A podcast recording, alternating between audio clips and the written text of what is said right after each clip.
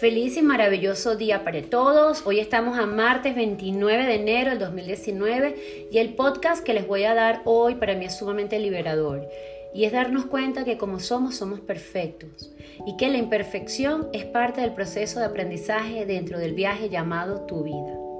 Es por ello que el título que le coloqué fue Ama tu imperfección, ama tu sombra. Es perfecta. Querer mejorar constantemente en nuestras vidas es maravilloso. Esforzarnos por ser mejor ser humano es verdaderamente el llamado. Dar más de nosotros, ponernos metas, objetivos, es, lo que, es lo que queremos. Sin embargo, ¿quién tiene la verdad sobre el canon de cómo deben ser las cosas? De cómo debes comportarte. El sentimiento de culpa que muchas veces nos embarga viene de vivir en una constante comparación con lo que tú consideras que es el comportamiento ideal.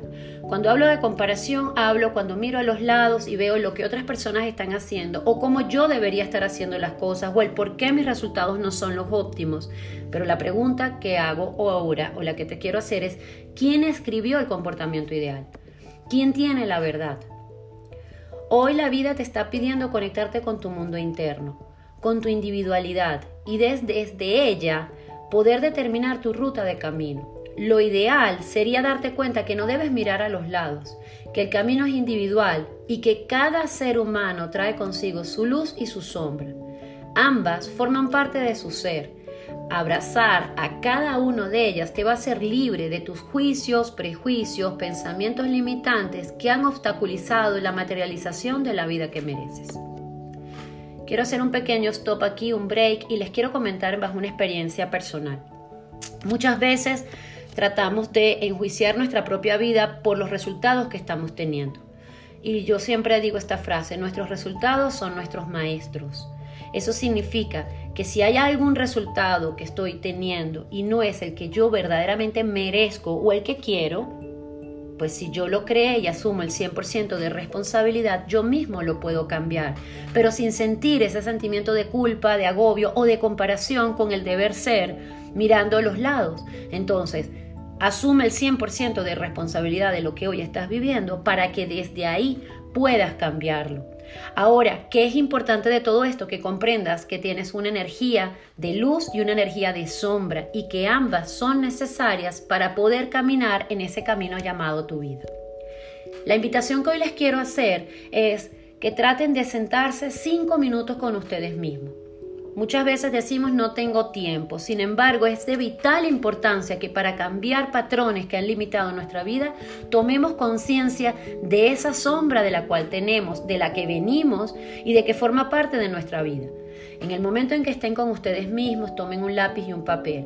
¿Por qué les pido que escriban? Porque es necesario que lo vean, es necesario que lo relean, es necesario que no solamente lo digan, sino una vez que lo escribes estás materializando eso, eso que está dentro de ti.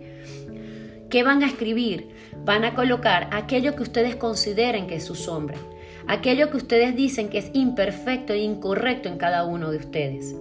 Una vez que lo hayas escrito, párense frente a ese espejo y mírense. Y háblenle a la persona que ustedes están viendo en ese espejo. Léanle con mucha fuerza y determinación ese aspecto de sí mismo que no les gusta. Por supuesto, una vez que lo hagan y que no les gusta, la pregunta es, ¿Te gustaría cambiarlo? ¿Puedes cambiarlo? Trata de responderte esa pregunta diciendo, como soy, soy perfecto. Mejorar actitudes es el llamado. Soltar pensamientos limitantes es lo que verdaderamente merecemos. Sin embargo, la única herramienta para lograrlo es abrazar nuestra sombra y agradecerla, porque es la que tú elegiste en esta vida.